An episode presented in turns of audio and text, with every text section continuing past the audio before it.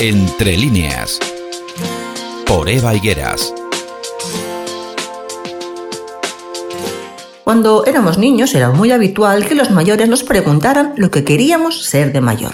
En mi época, lo habitual en las niñas era decir que profesora y en los niños futbolista. Bueno, hoy en día también hay niños que quieren ser Messi o Ronaldo. A medida que íbamos creciendo, nuestras preferencias iban cambiando. Bueno, las de la mayoría.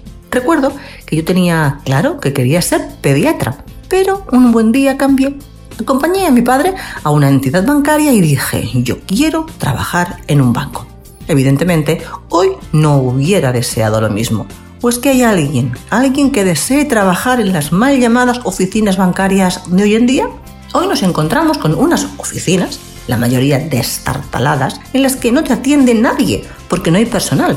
Y el poco que hay está tan quemado que no te tratan con los modales deseados en las que no te pueden entregar el dinero que solicites. Tu dinero, no lo olvidemos, porque ha sido más tarde de la hora que ellos han creído conveniente. Recintos en los que pedir un extracto de tu cuenta te cuesta dinero. Pedir que te hagan una transferencia, cualquier transacción, te cuesta dinero. A ver, vamos a ver. Que disponer y gestionar nuestro dinero nos cuesta dinero y encima nos cobran una brutalidad por tenerlo ellos y ganar unos buenos beneficios con los mismos.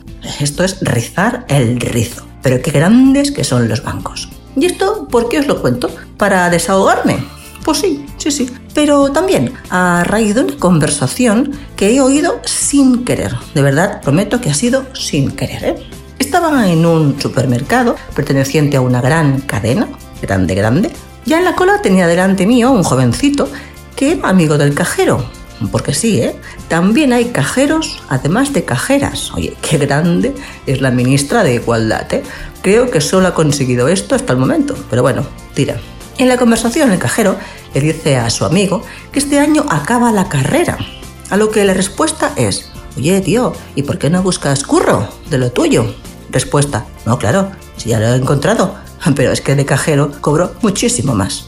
Tócate las narices. ¿Con qué cara pretenden ustedes que después de oír esta conversación le digan a mis hijas que se maten estudiando por su bienestar futuro? Lo haré, claro, debo seguir haciéndolo, pero la verdad es que oído lo oído y visto lo visto es un mensaje que a mí ya no me convence. Es cierto, cierto que el saber no ocupa lugar y que para ser miembros del equipo de gobierno actual de este país, o de cualquier autonomía de este país, o de una región o municipio, este país, Actualmente, cuanto más zoquete seas, oye, pues mucho mejor. ojalá, ojalá que mis hijas quieran llegar a ministras. Así me ahorraré una buena pasta en colegios y universidades.